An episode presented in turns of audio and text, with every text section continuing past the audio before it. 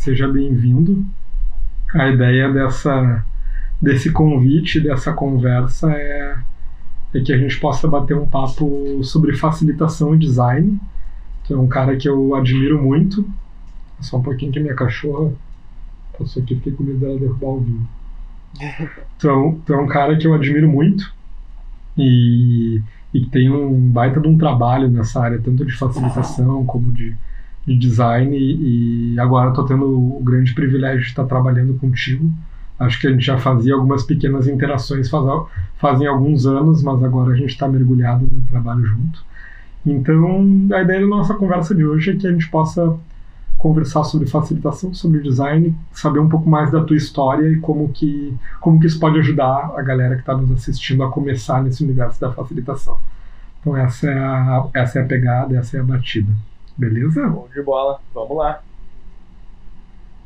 Então, meu, queria começar te perguntando assim, acho que assim como eu, tu, tu não começou a tua jornada profissional e empreendedora como facilitador, e sim, talvez isso te atravessou ao longo desse caminho. Então, eu queria, queria saber como foi esse processo de começar a atuar como facilitador, se foi através da Point ou por outro caminho, como é que me conta um pouquinho como foi isso. Exatamente, Gui.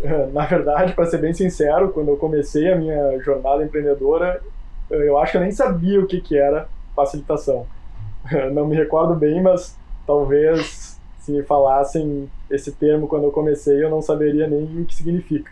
Oh, a careca é... tá fazendo sucesso aqui já nos comentários.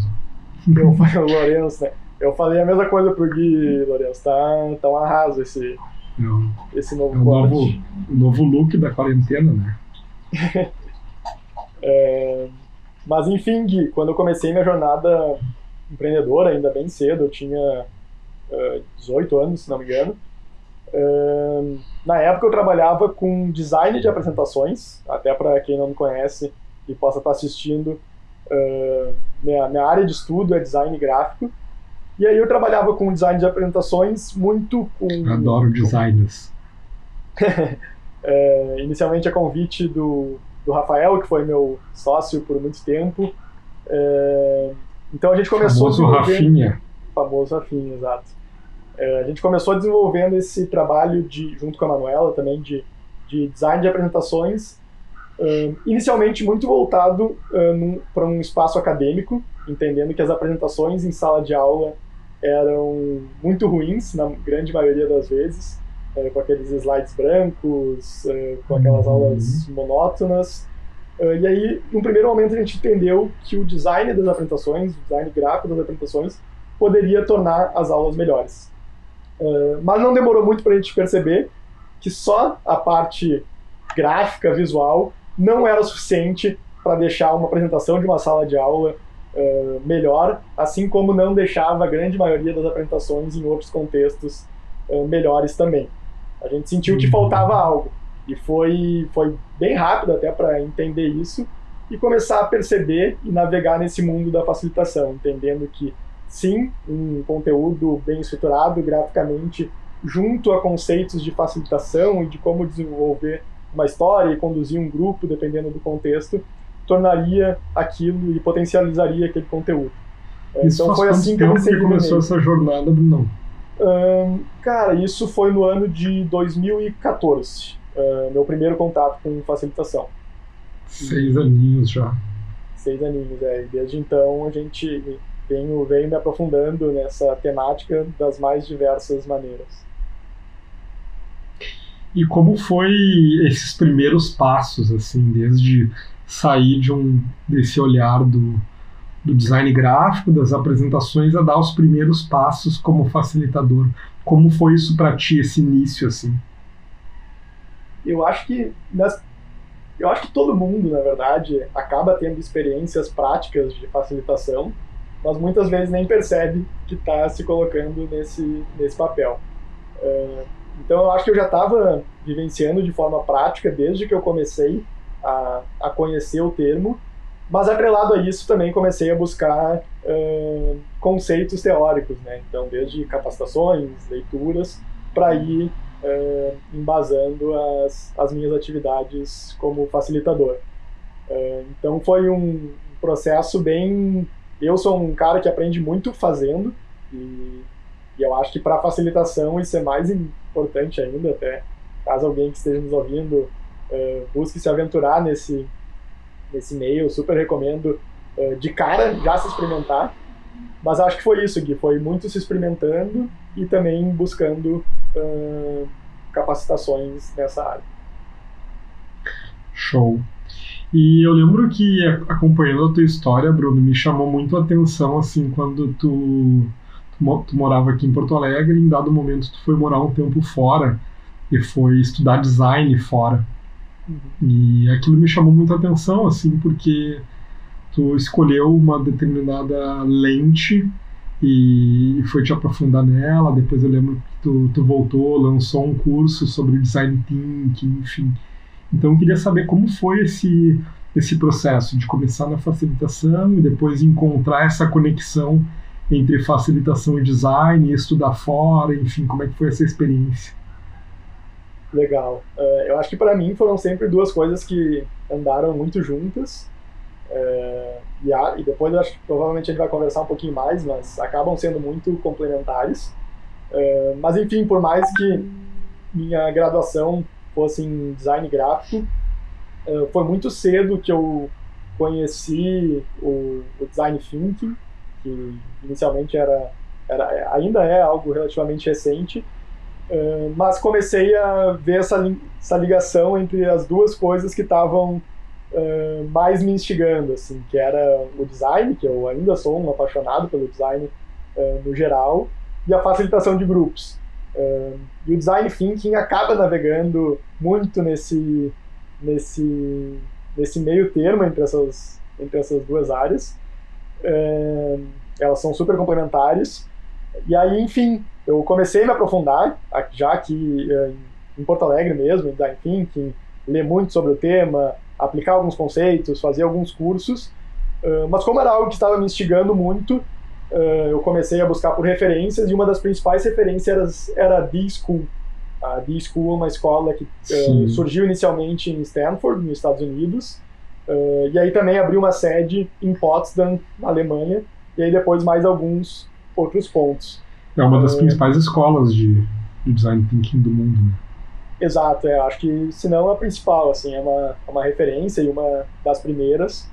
Uh, e aí então eu comecei a pesquisar, me interessei e coincidentemente, numa daquelas navegadas na internet, meio procrastinando de fazer alguma outra atividade, uh, foi quando eu entrei no, no site da B-School, já com um olhar mais de, de interesse, e eles estavam com um processo seletivo aberto uh, para o semestre uhum. seguinte para estudantes. E isso na, na escola da, da Alemanha, né?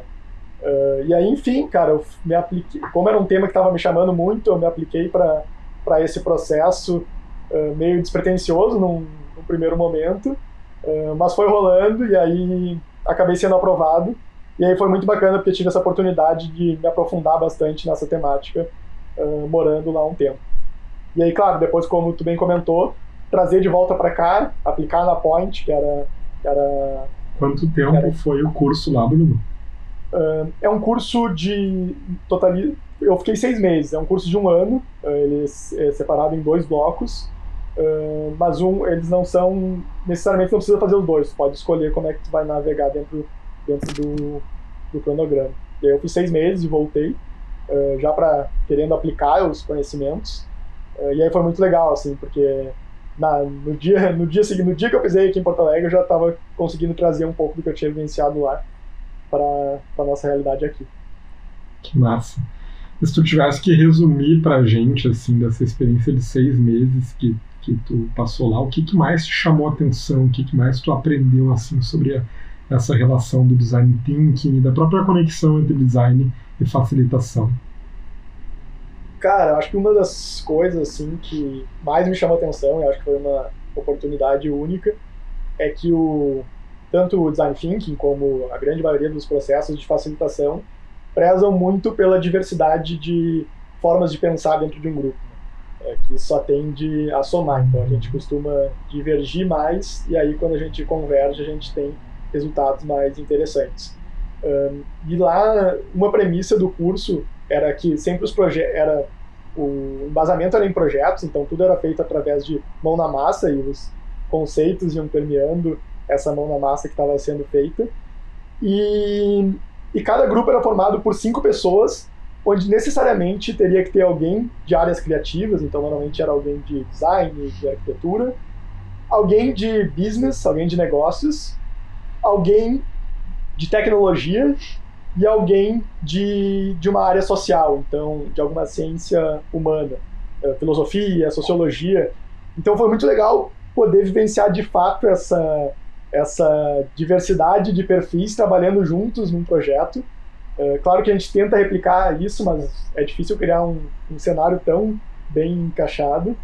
É, e aí eu consegui ver na prática né, as vantagens disso. Eu acho que uma das que mais me marcou é que a tendência é que no início uh, seja muito difícil trabalhar nesse grupo, porque são formas de pensar muito diferentes. Mas quando a gente passa essas primeiras barreiras e aí consegue de fato divergir e chegar depois no momento de convergência, o resultado assim é, é fenomenal. Uh, então acho que essa foi uma das coisas que mais me marcou nesse, nesse processo lá. E Bruno, se tu tivesse que resumir para alguém que está começando agora, que nunca ouviu falar dessa lógica do design thinking, uh, o que que tu pode explicar para a gente melhor o que que significa, no que que isso está baseado, o que que compõe essa essa lógica? Claro, claro. Uh, o... Enfim, eu acho que é legal antes de falar um pouquinho de design thinking, falar do que que é design. Uh, boa, que, boa. Acho que o, o design, claro, existem diversas definições. Se a gente pesquisar, vai Vão ter várias linhas, mas uma definição que me agrada bastante é de projetar algo para alguém. Então, quando, por exemplo, um designer de produto vai projetar uma cadeira, a primeira coisa que ele vai fazer nesse, nesse, nesse projeto é entender quais são as necessidades de quem vai utilizar aquela cadeira. Se é uma cadeira de escritório, o que, que essa pessoa passa no dia dela e quais, quais são as necessidades presentes. E aí o design thinking surgiu a partir disso. Uh, na época, um dos, um, dos, um dos principais expoentes do, que começaram a levantar esse assunto foi o Tom Kelly e o David Kelly, que são os fundadores da IBO, uma empresa bem, bem reconhecida em design dos Estados Unidos. E eles entenderam que essa lógica que os designers utilizavam para fazer seus projetos podia também ser aplicada a outras áreas de negócio. Então, esse pensamento centrado no usuário poderia ser também utilizado em, outros, em outras áreas. E aí, a partir disso, surge o Design Thinking como uma abordagem. É, eu, isso eu gosto de salientar bastante, que o Design Thinking não é um método, e sim uma forma de pensar. É, então, Esse a partir é um tema dessa... polêmico, né? Isso é um tema Exato. polêmico porque muitas vezes vira uma metodologia, uma técnica, enfim, várias, várias formas de, de falar, porque se popularizou bastante, né? Total. É, inclusive, existe o, o, processo do design thinking, né, que é conhecido como duplo diamante. Olha o Rafinha ali mandou um coração pra gente. Fala, Rafa. É, mas, Direto enfim, de existe... Barcelona. É, é, deve estar tarde lá. É, mas, enfim, existe esse processo do design thinking, mas ele não anda sozinho, né? Ele anda principalmente com, essa, com esse modelo mental e com essa abordagem de juntar diferentes conhecimentos, essa diversidade dentro do grupo para resolver um problema. Uh, então, sim, existe um processo, mas não é só isso. Ó, tô no Focamp Nights, mas passei para ver um pouquinho. Maravilha, meu amigo. Ah, fica fica quando quiser. Fazer merchan, tá, tá rolando um evento bem legal, que é o Focamp Nights Brasil, acho que pela primeira vez nessa versão Brasil, que é um evento para falar sobre, sobre fracassos. Mas está colidindo horário com o nosso, então o pessoal que está aí assistindo, fica aqui com a gente, depois vai Focamp, senão vai, vai roubar a nossa audiência aqui. boa, boa. Mas, ô Bruno, sabe que, embora seja um tema meio polêmico, eu sou sempre meio hacker dessas coisas, né? Eu acho que o design thinking foi uma lógica que se popularizou tanto que tu perde o controle sobre como as pessoas chamam, usam e entendem isso, né? E muitas vezes eu acho que a gente entra num tecniquismo, assim, onde a sensação que eu tenho é que o mais importante não é a nomenclatura, né? é a gente ter essa forma de pensar e aplicar ela, seja chamando de metodologia, seja chamando de framework, seja chamando de modo de pensar dos designers. Então, eu, embora eu sei que isso é polêmico, tem uma galera que que é ferrenha dessa discussão, eu, eu sou muito mais liberal nesse aspecto, assim. Eu acho que o que vale mesmo é o que, que a gente extrai de bom desse, desse olhar do design, né? Total, eu concordo contigo, assim, eu acho que ela... É, que legal que ganhou essa força, porque realmente é uma, uma abordagem muito rica, que traz muito, muitos benefícios. Uh, enfim, assim, ela começa a ser adaptada né, para os diferentes contextos. E, e, não tem nenhum problema nisso, tá, tá tudo bem. Eu acho que o, o valor central continua bem presente, que é esse olhar centrado no usuário, e, e aí dentro disso vale fazer várias adaptações. Pegando esse gancho, aqui eu tenho uma pergunta do, do Ricardo. Dá para dizer então que o design thinking é a base do que hoje se fala de colocar o cliente no centro? Acho que sim, mas com uma pequena atenção, uh, bem pela até na parte de palavras de como a pergunta foi escrita. Uh, o design thinking bate bastante nessa tecla de colocar o usuário no centro. Uh, e aí qual seria a diferença né, de cliente e usuário? por exemplo, retomando o exemplo das cadeiras de escritório ali que, que eu comentei antes. O cliente, nesse caso, provavelmente seria a pessoa responsável por compras dentro da empresa, que ia adquirir esse material. E o usuário é de fato quem vai estar sentado naquela cadeira o dia todo e vai ter as, as necessidades daquele, daquele produto. Uh, então, só fazendo esse, esse pequeno parênteses, é colocar o, um pensamento no usuário final. Mas sim, acredito que seja uma das bases para esse tipo de pensamento.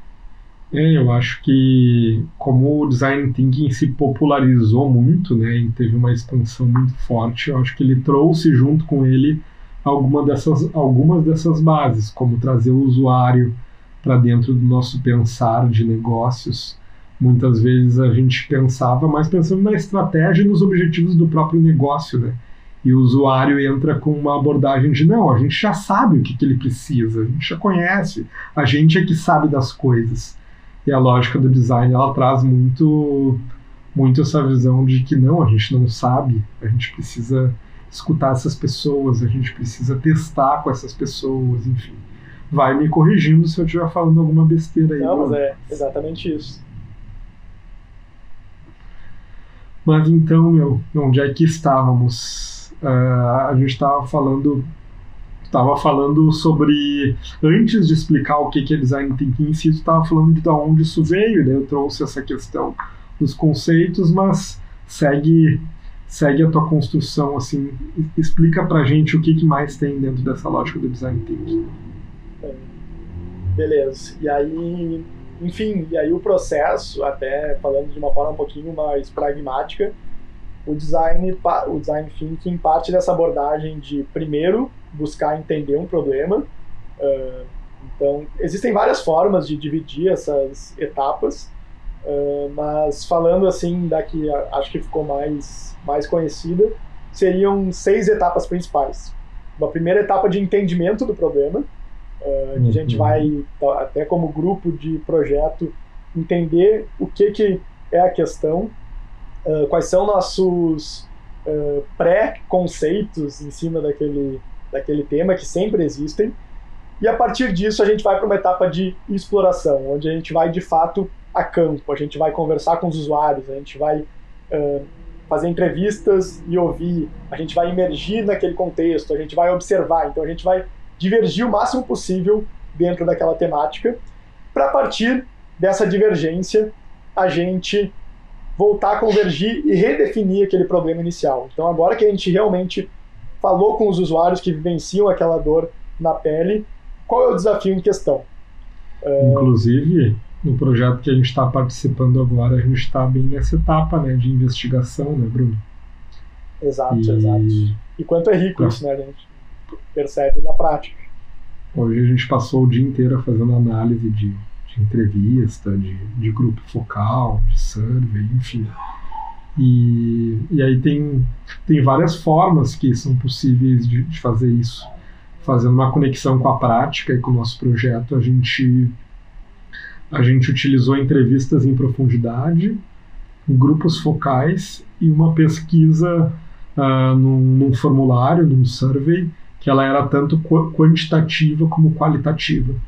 Mas existem também outras formas de fazer isso, como um trabalho etnográfico, ir a campo e investigar a cultura por trás daquilo que, que acontece, um trabalho de shadowing, então de ser sombra e acompanhar o trabalho de alguém ao acontecendo, trabalho de cliente oculto, enfim, existem várias formas de, de se aprofundar nesse problema, né? Se tu quiser trazer mais algumas ou algo que eu não não é, no radar. Não, eu, eu acho que eu só te eu, complementando assim, uh, eu gosto muito da de um, de um conceito que é a tríade de pesquisas. Uh, e essa tríade, baseado no no design thinking, né, seria, uh, seria baseado em sentir, ver e ouvir. Uh, e aí, a partir disso, a gente começa a formar conceitos. E por que é tão interessante a gente se basear nesses três pilares? Porque muitas vezes o que, a gente, o que as pessoas vão nos falar, por exemplo, numa entrevista, não é o que a gente vai visualizar na prática. Uh, e não porque elas Isso estejam. É muito real, né? Não porque elas estejam mentindo, mas é porque realmente acontece. Às vezes não, não existe essa percepção. E muitas vezes o que a gente vai, quando a gente realmente se coloca no lugar do usuário e emerge naquele contexto e sente e vivencia aquilo, talvez a gente descubra, descubra ainda novas coisas que a gente nem conseguiu observar e nem ouviu conversando com aquelas pessoas. Uh, então acho que quando a gente consegue somar essas três coisas de ouvir, ver e sentir, a gente tem uma pesquisa muito rica assim para embasar o trabalho bacana e acho que uma conexão interessante assim é uh, de como as habilidades de, de facilitação podem apoiar nesse processo de pesquisa, mesmo que às vezes não seja, digamos assim, a atividade fim. E eu falo muito, muito por mim, assim, eu não sou uma pessoa, eu sou muito mais facilitador do que pesquisador. Mas eu me descobri alguém com uma grande habilidade também de atuar como pesquisador muito por essa sensibilidade que eu desenvolvi na facilitação, de fazer as perguntas certas, de conseguir criar um ambiente de confiança, de fazer a pessoa se sentir à vontade, segura para compartilhar. Então eu comecei a aprender, inclusive eu gravei um vídeo sobre 10 formas de que eu poderia atuar como facilitador e uma delas é, é sobre pesquisa, né? E que tem a ver com isso que para mim tem muito fit essas essas duas conexões as habilidades do facilitador com um pesquisador. Isso faz muito sentido. Tanto é que hoje a maior parte dos projetos que eu trabalho tem uma etapa de investigação, de exploração, de pesquisa, porque isso tem muito fit assim com o trabalho que eu faço hoje. Exato. É, não, tem tudo a ver. Muitas vezes tu até faz uma etapa de, de investigação e pesquisa através da facilitação, né, com um grupo maior, é, para coletar insights dessa, desse grande grupo, talvez num tempo menor. Então, já utilizei muito de, de técnicas de facilitação de grupos para essa etapa de pesquisa. Uh, mas aí, só continuando, Gui, para a gente fechar, uh, porque, enfim, aí o design, a abordagem... A gente vai abrindo os parênteses, né, e vai mergulhando é, desde quando a gente não esquece, não sabe mais onde a gente está. Exato. Uh, mas, enfim, então, a partir dessa pesquisa, a gente define, a gente cria um ponto de vista sobre esse desafio, esse problema em questão. E a gente vai para a segunda parte do processo, que é a parte de ideação, prototipação e teste. Uh, então, não, por mais que a gente tenha trazido aqui de uma forma linear, não significa que esse é um processo linear, ele é um processo iterativo. Então, acontece muito de a gente chegar na parte do teste e perceber que a gente não entendeu o problema bem o suficiente, a gente volta para a pesquisa ou vai para a etapa de ideação e aí sente que falta certo conhecimento e volta alguma etapa. Ah, então ele está sempre uh, mudando entre as suas, suas etapas, mas se a gente fosse resumir, ele seria uh, dividido nessas seis partes, né, de entendimento de problema, exploração do problema, definição, ideação, prototipagem e teste. Uh, e aí quando a gente falar desse processo, e se a gente for pesquisar, muitas vezes a gente vai encontrar o conceito do duplo diamante, que ele é muito uhum. baseado em dois momentos, que é um primeiro momento de divergência, que seria a parte de exploração, e convergência, que aí é o momento que a gente redefine o problema, e um novo momento de divergência, que seria a parte ali de ideação, onde a gente está buscando ter muitas ideias, para uma segunda convergência, onde a gente vai pegar as melhores ideias, prototipar e testar elas. Então ele funciona muito nesse, nesse modelo. Show de bola, um resumão sobre essa lógica do, do design falando, thinking. Tô pra, bebendo pra caramba aqui, tô falando com a Que- boca seca. E... pra quem tá chegando agora, o que, que tu tá bebendo aí? A gente tá no, no, no mood diferente, né? Eu tô com um vinhozinho e tu tá com Uma uma cerveja aí. Mas então, Bruno, e como que tu me conta um pouco da tua experiência? Como que tu acha que essa lógica do design thinking pode pode ajudar quem está ou quem está começando a atuar como facilitador nas suas empresas ou quem já atua faz um tempo? Como que isso pode se se acoplar ou ajudar essas pessoas no- nos- nos seus trabalhos, nos seus dia a dia? Eu acho que, enfim, independente das, das etapas, eh, o grande segredo por trás do design thinking é essa questão de divergência e convergência. E isso não está só presente no design thinking. Se a gente começar a olhar para outras metodologias, eh, a gente vai encontrar muita coisa parecida. E isso se replica muito na, nas facilitações, né? Eh, Muitas vezes eu estou conduzindo um grupo e, e aí eu desenho minha facilitação, faço o design da, da experiência baseado em um grande momento de divergência para depois do momento de convergência. E, e grande parte das vezes aquele grupo nem, nem percebe que a metodologia que está por trás é isso. Uh, então o que eu, que eu percebo que a gente que é muito rico levar para as facilitações é isso. Entender que a gente vai divergir com aquele grupo e saber, uh, vai planejar que vai ter um momento que a gente vai fechar esse diamante, a gente vai voltar a convergir. Uh, então, acho que, resumindo muito por trás do, do, do conceito, a grande sacada é essa: assim, uh, ter bem definidos os momentos de divergência e convergência. Isso é muito importante, né? Porque muitas vezes a gente pode se afobar. Então a gente quer convergir cedo demais, ou a gente fica muito tempo divergindo e não não, não, não adequa esses tempos no momento certo. Exato, e aí eu puxo lá o nosso início de conversa, né? Que, que eu acho que só a prática acaba nos treinando para isso, de ter essa, essa visão de quando finalizou o momento de, de divergência para começar a convergir eh, e vice-versa. Então, acho que, que é um desafio bem grande, assim, se, se não o principal. Bruno, tem aqui um- uma mensagem do André, grande parceiro André, grande abraço. O que vocês pensam da combinação de design thinking e leanception? Eu sou suspeito para falar, esse é um tema que eu adoro. Vou, deixar, vou deixar para tu começar, ver o que, que tu quer compartilhar com a gente, depois eu compartilho a minha visão. Não, mas eu rapidinho vou te passar a bola aqui, porque, enfim, já, já li sobre Leanception, eh, mas confesso que de uma forma eh, ainda superficial, nunca cheguei a me aprofundar tanto na temática. Eh, Claro que de, de cara se percebe que existem muitas semelhanças, mas confesso que eu nunca me aprofundei tanto no tema da Leanception. Eh, Em contrapartida, eu sei que, que o Gui aqui, que está comigo, eh, já estudou e praticou muito.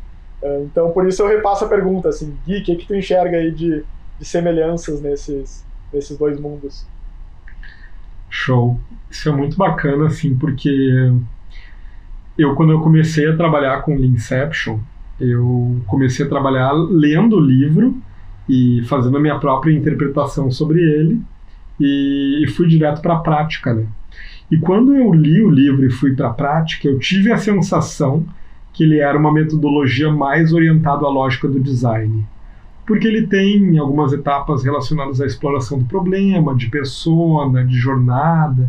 Então eu tive uma sensação que tinha muito essa lógica do design e eu já tinha eu tinha muito mais apropriação sobre a lógica do design do que do que a do Lean Startup propriamente dita. E, e aí foi muito interessante assim, porque na verdade eu, eu fui descobrir um tempo depois interagindo com Carole que essa Carole é o autor do do método Inception. Uh, essa, isso era só as minhas lentes, né, de olhar para o método sobre isso. Quando eu fui interagir com o Caroli, ele, ele trouxe uma outra perspectiva de que ele viveu alguns anos no Vale do Silício, trabalhando muito com uh, na veia com Lean Startup, assim. E, e essas duas lógicas elas têm algumas visões que é o seguinte: o design, uh, o design thinking, ele tem, e a visão centrada no usuário, ele tem uma lógica de aprender para construir. Então, como eu aprendo, crio insights para construir um experimento, testar esse experimento, validar, enfim. E o Lean, ele é ancorado na lógica de construir para aprender. Então, como que eu crio um experimento e a partir desse experimento gero aprendizagem.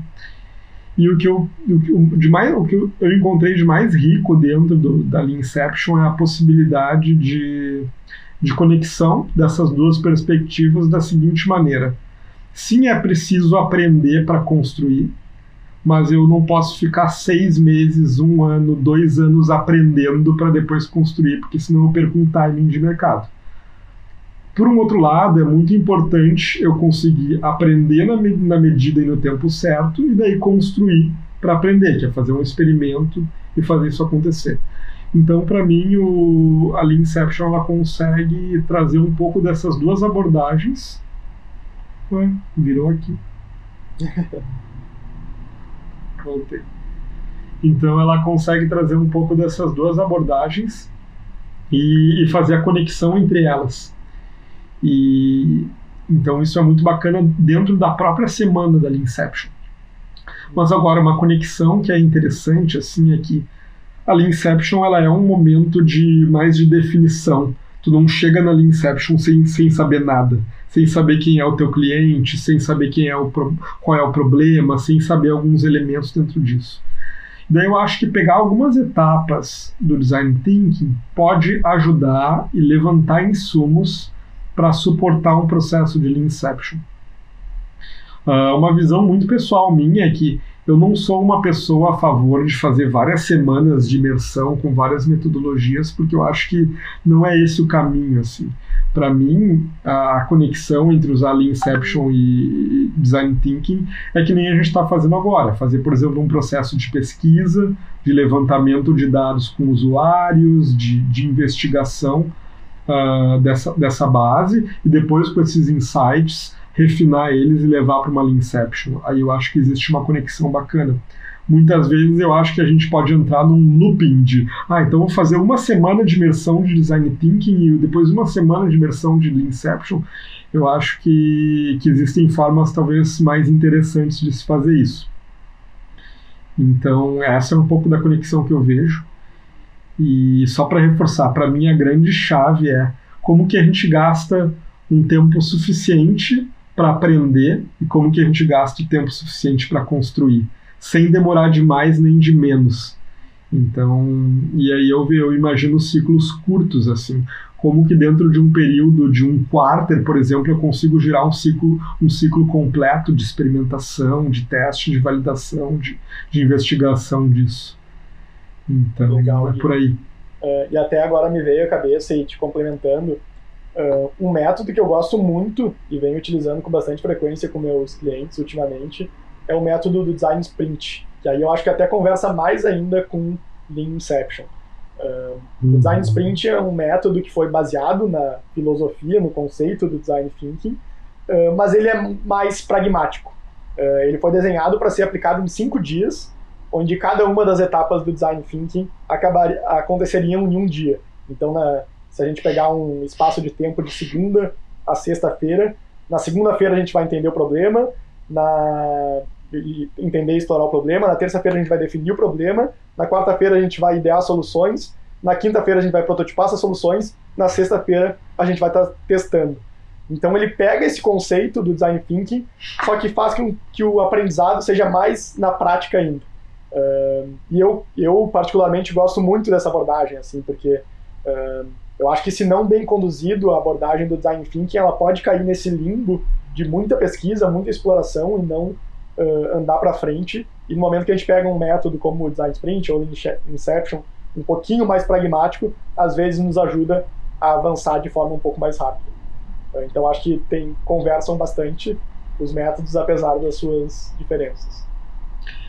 Eu, como um bom hacker dessas metodologias, eu gosto bastante de não me apegar a nenhuma delas, assim. E sim de, de ver para o contexto que eu tô, o que, que cabe melhor. Muitas vezes eu já peguei pedaços de Inception misturado com pedaços de Design Sprint misturado com pedaços de outras coisas, porque a necessidade que, que, que tinha demandava um pouco, um pouco isso. Então, eu gosto bastante dessa, dessa perspectiva, assim, de não, não se apaixonar por metodologias, mas sim entender que elas estão a serviço de, de algo, né? É, eu acho que sim. Eu acho que quanto mais construir repertório e e conseguir ir montando, a part, é, montando novas formas de fazer a partir disso, é, os resultados tendem a ficar ainda melhores. Acho que não existe nenhuma fórmula mágica, existem vários caminhos que podem ser seguidos, mas quanto mais a gente conhece, aplica e vê as vantagens e desvantagens de cada um, é, mais a gente consegue entregar e montar algo personalizado. O nosso público aqui está aumentando, Bruno. Já estamos com uma média de 10 pessoas aí online, então oh. todo mundo seja, seja bem-vindo quem está nos acompanhando. E, e agora, saindo um pouco dessa visão mais mergulhada dentro do design, te fazendo uma pergunta mais filosófica, mais humana. Dentro de todas as possibilidades de carreira que tu tinha para escolher, para desenvolver, inclusive dentro do design gráfico, enfim, tu tu escolheu aprofundar mais nesse, nessa visão do, do design orientado para facilitação e, e, trabalhar com processos dessa linha. Por que, a nível pessoal, assim, tu, tu escolheu e vem escolhendo esse caminho? Legal. Complexa a pergunta. É... Mas, enfim, cara, eu, eu gosto muito do, do design gráfico em si. É... Mas até não, talvez não saiba te dizer o, o porquê exatamente, mas essa visão um pouquinho mais abrangente do design é, me instigou mais. Eu comecei a enxergar é, nessa, nessa outra abordagem do design, nessa abordagem um pouquinho mais ampla, mais poder de transformação uh, e de inovação, e, enfim, temáticas que me, me agradavam. Uh, por mais que eu ainda sempre leve as duas as duas juntas. É, mas enfim, eu acho que é um processo também de o design de uns anos para cá vem tomando proporções muito maiores do que do que já teve. Eu acho que durante muito tempo o design foi visto como aquela coisa é ou o design gráfico uh, que vai fazer coisas de comunicação visual ou o design industrial que vai fazer produto uh, aquele produto tradicional. Um, e aí, de uns anos para cá, eu acho que muito baseado no design thinking, o, o design começa a ganhar força e explorar outros campos. Uh, então, começa a surgir design thinking, UX design, assim, design de experiências, design de serviços. Uh, e eu, particularmente, comecei a ver nesse campo mais oportunidade de explorar coisas novas. Um campo abundante de oportunidades. Exato, é. E não nenhuma visão assim comercial, não foi na questão de ah, aqui vão existir oportunidades comerciais, mas bem numa visão assim de poder explorar mais coisas novas, assim, acho que foi isso que acabou me atraindo. Mas por um outro lado, assim, falando dessa visão comercial, que eu gosto de, de reforçar, é, é legal trazer o, o quanto essas oportunidades existem hoje e existem demanda de mercado, existe oportunidade para quem atua como designer, para quem atua como facilitador, e que isso vem crescendo, né? isso vem sendo mais valorizado na medida que as empresas entendem que escutar os seus usuários é importante, que criar processos que engajam as pessoas é importante, enfim.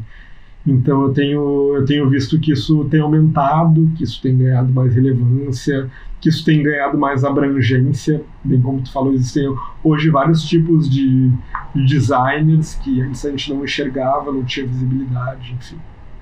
Qual é a tua visão sobre isso, Bruno? Sobre esse, esse avanço de mercado, assim? Uh, eu acho que sim. É, é, não tem como não notar o que está acontecendo acho que principalmente empresas mais novas, empresas, startups, empresas que trabalham com tecnologia no seu core, Uh, a gente já percebe muito que, por exemplo, nos cargos de liderança tem alguma pessoa uh, com foco em design, e aí não, não necessariamente é um designer de formação, porque isso não, não é uma uhum. exigência, mas uma pessoa que está com esse defendendo este pilar de visão centrada no usuário.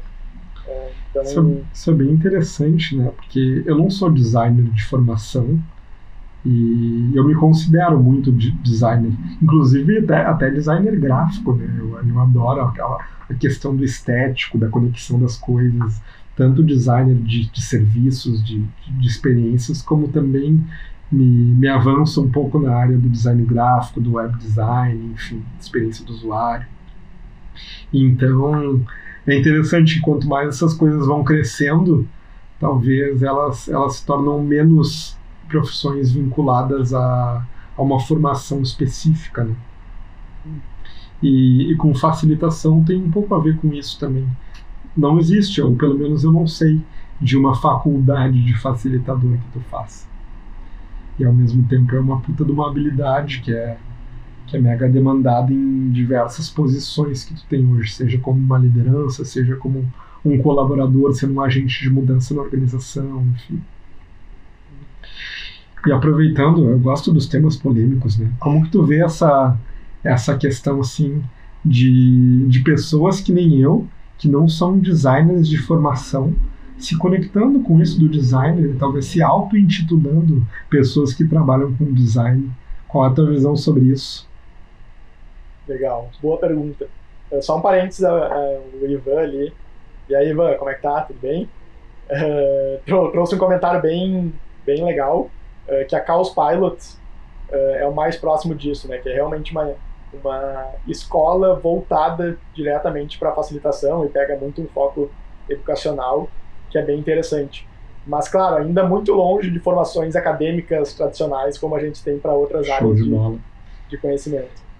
Eu tenho muita vontade de, de explorar essas escolas, a Chaos Pilot, inclusive, e inclusive um spoiler, eu estou conversando com o Henrique Verdana, que é um cara que, que é uma referência aí no Brasil sobre facilitação e ele e ele fez uma formação no Caos Pilot, fala bastante sobre isso. E se tudo der certo, eu vou conversar com ele na semana que vem por aqui, então a gente vai abordar alguns temas nessa linha de como é isso, de qual que é essa visão. E aí vai ser bem bacana. Legal. Fecha parênteses. Eu vou, eu vou abrir teu parênteses de novo, mas até porque a gente falou lá no início, né, de formação, de como aprender facilitação. Um, e um, um, eu, uma, das, uma das primeiras capacitações que eu fiz em facilitação foi com, com, com o Vedana. Uh, e aí, com certeza, ele trouxe muito das, das coisas da Chaos Pilot. Uh, mas, enfim, eu acho que uh, ainda não existem essas formações acadêmicas, mas é, já existem muitas capacitações super interessantes por aí. Uhum. É, mas voltando para a tua pergunta de que eu nem lembro qual era, qual era mesmo. Tinha a ver com como, como que tu, como alguém que, que vem de uma linha de formação de design, enxerga esses, essas pessoas que, que cada vez mais se conectam com design, que se auto-intitulam pessoas que trabalham com design, assim como eu, por exemplo, que me conecto muito com isso. Cara, eu, com, bem como tu falou, assim, eu acho que é um tema super polêmico, tem gente que é mais é, ferrenha em relação a isso. Mas eu, para ser bem sincero, eu, eu acho a coisa mais normal do mundo. É, claro que ainda formações é, acadêmicas acabam dando um embasamento técnico muito interessante. Eu não sou aqueles caras que descarta totalmente a universidade, acho que não faz nenhum sentido, acho que sim. Eu acho que se aprende muito ainda. Mas... Deu uma travadinha aqui para mim, mas já voltou. Beleza. É... Mas enfim, eu, eu, eu ando nessa questão, eu fico bem no meio termo. Assim, eu, eu acho que a, a formação tradicional do design ainda uh, traz um embasamento muito legal para muitos pontos, talvez uh, acelere a caminhada, mas ao mesmo tempo eu não, não gosto de olhar com essa visão fechada que necessariamente alguém formado em design são as únicas pessoas que podem atuar nisso. Eu acho que hoje em dia é um campo super aberto, que existe muita informação disponível. Uh, então, quem de fato tiver interessado em buscar esse conhecimento tem toda toda a possibilidade de, de se aprofundar e, e, se especializar nessas temáticas. E até só para fechar aqui, eu acho que muitos dos melhores designers e designers que eu conheço uh, não são formados, assim, ou abandonaram no meio ou nunca pisaram numa universidade.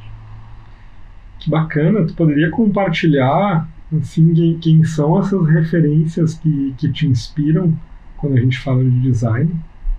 Algumas delas?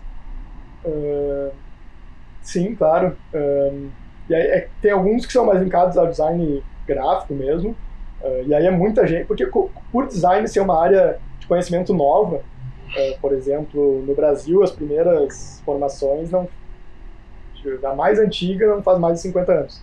Então, a grande maioria dos designers mais relevantes hoje são formados ou normalmente em arquitetura ou em alguma outra área de conhecimento. É, então existe já um grande campo no design que foi aberto por profissionais que não são formados em design. Uhum. Então talvez, talvez eu não vá nem entrar em, em nomes aqui, porque a grande maioria dos designers, tirando da, da mais nova geração, não são designers formados de fato.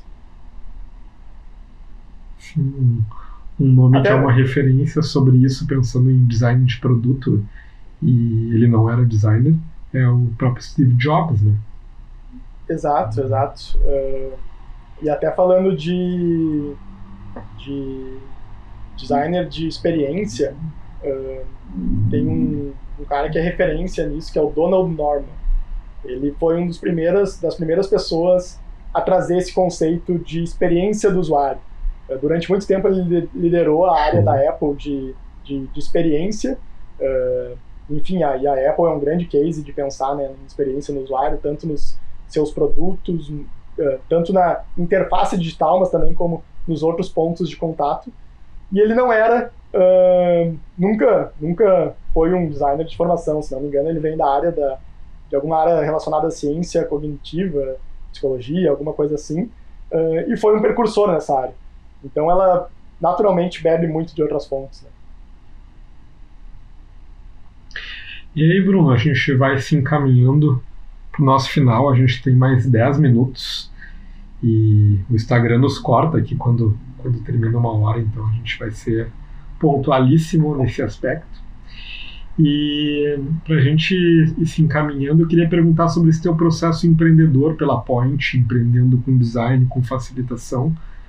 Uh, quais foram os teus aprendizados mais marcantes assim dessa jornada que tu poderia dividir comigo e com a turma? Legal. Uh, eu acho que bom foram inúmeros aprendizados assim. Eu acho que empreender é aprender todo dia, né? É, deve vivenciar isso também, né, Gui? É, mas eu acho que a grande, o grande aprendizado é essa essa abertura à mudança e adaptação. A Point, tu que acompanhou de perto desde o início, né, Gui, tu viu que ela mudou e pivotou muitas vezes, uh, claro que sempre mantendo Sim. sua essência, mas se adaptou muito ao longo do caminho. Uh, e é muito legal observar todo esse caminho, né? Exato. Uh, enfim, talvez no dia Pra quem não sabe, gente, a Point era a empresa que que o Bruno, que o Bruno era sócio e trabalhava muito com design, com facilitação, com cultura organizacional, enfim. Exato. É isso, Bruno? Acertei? Perfeito, exato. Então, eu contei, para quem estava no início da live, contei que começou trabalhando com design de apresentações. Uh, e aí, nos últimos anos, a gente tinha um foco bem grande em projetos de cultura organizacional, sempre trabalhando com, com a facilitação.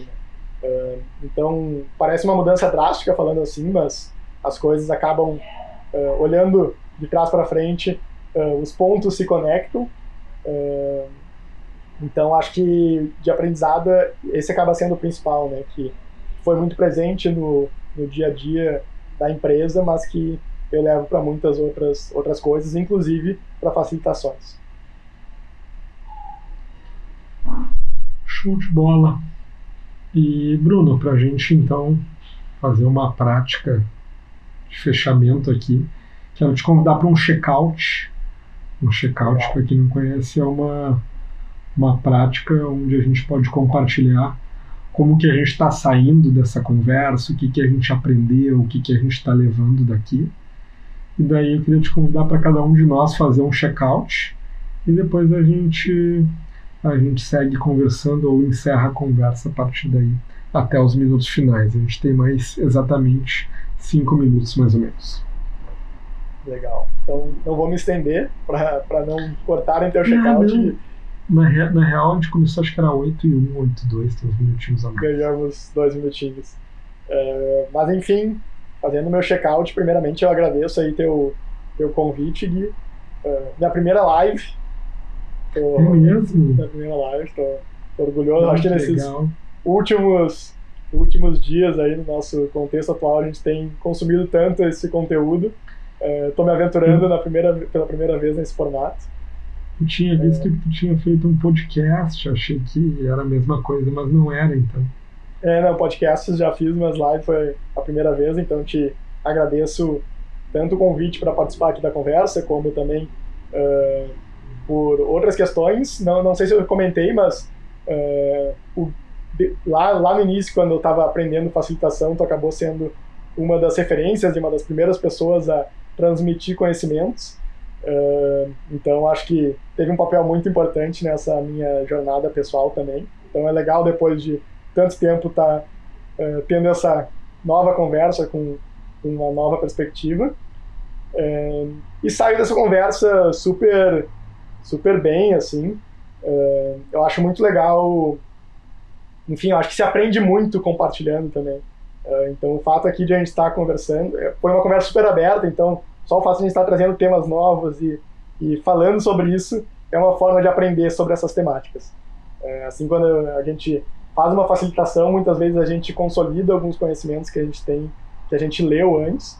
Eu acho que o mesmo vale para conversas informais como essa, que são. Eu sei que tu é um grande adepto disso também, Gui, que é uma das melhores formas de aprender, batendo papo. E se tiver uma cervejinha ainda do lado, melhor ainda. Uh, então, sai super bem e te agradeço aí, Gui, pelo, pela oportunidade. Maravilha! Uh, que bom saber que foi a tua primeira live. Uh, acho que tá todo mundo aprendendo nisso, né? Eu fiz a minha primeira live com, com o Pedro, inclusive ele entrou aqui faz um pouco tempo atrás, não sei se ele ainda tá aí, mas eu fui, fui fazer uma live a convite do Pedro e eu me surpreendi como aquilo foi legal, assim, porque eu tinha tentado fazer uma live de tipo preparar um conteúdo, algo mais mais preparado assim, e tinha sido um saco. E quando eu fui falar com o Pedro numa conversa um pouco mais aberta, como eu costumo interagir, aprendendo no dia a dia, foi muito legal. E aí eu pensei, mas não é isso, é aqui tem o caminho. E isso foi uma surpresa para mim, porque isso era meio assustador, assim, pensar em fazer uma live, ter que planejar, enfim. Então tá, tá sendo uma bela surpresa fazer essas conversas assim mais com, com pessoas que eu admiro, como tu, e ao mesmo tempo com uma conversa mais livre Uh, nessa conversa eu, eu fiz um experimento diferente das últimas de trazer um, um, tema, um foco maior e de trazer uma lógica mais de, de perguntas, entrevista, uma conversa que traz essa direção, mas ao mesmo tempo é livre para fluir. E eu gostei bastante. Quero que, que tu saiba que tu é uma pessoa que eu eu admiro, Bruno. Eu, eu, eu, gosto muito de designers no geral. Sempre quando eu encontro alguém que trabalha com design, eu olho com uma admiração, porque, enfim, acho que é uma, uma conexão que eu tenho. Eu admiro muito esse trabalho. E desde o início, a gente já, já, já te acompanha há alguns anos e eu, eu olhava esse trabalho e via ele crescendo. Eu vi o trabalho da Point crescendo, se indo para mais empresas com novos escopos e se reinventando e sempre sempre vi isso com muito com muito carinho, com muita admiração. E ao mesmo tempo sempre busquei me aproximar de ti para a gente trabalhar juntos, para a gente fazer algumas coisas juntos. Tu deve ter percebido isso ao longo dos últimos anos. E hoje eu tenho o prazer de estar dividindo contigo uh, essa jornada de, de empreender, de, de, fazer projetos juntos. Está bem bacana. Uh, adorei a gente poder conversar um pouquinho mais sobre design, compartilhar um pouco das minhas visões, conectar com as tuas e, e entender mais sobre isso. Enfim, espero que saia daqui uh, celebrando esse, esse início de semana que começa bem. Espero que quem nos acompanhou tenha curtido também. A gente fica por aqui. Boa noite a todos e assim seguimos. Mais alguma coisa aí, Brunão? Não, acho que é isso. Eu agradeço aí pelas palavras, Gui. Eu agradeço aí também quem acompanhou desde o início ou conseguiu pegar pelo menos um, uma parte da conversa. Uh, e, enfim, seguimos aí em contato. Desejo aí um, uma boa semana para todo mundo. Valeu, boa noite. Valeu, pessoal. Até mais.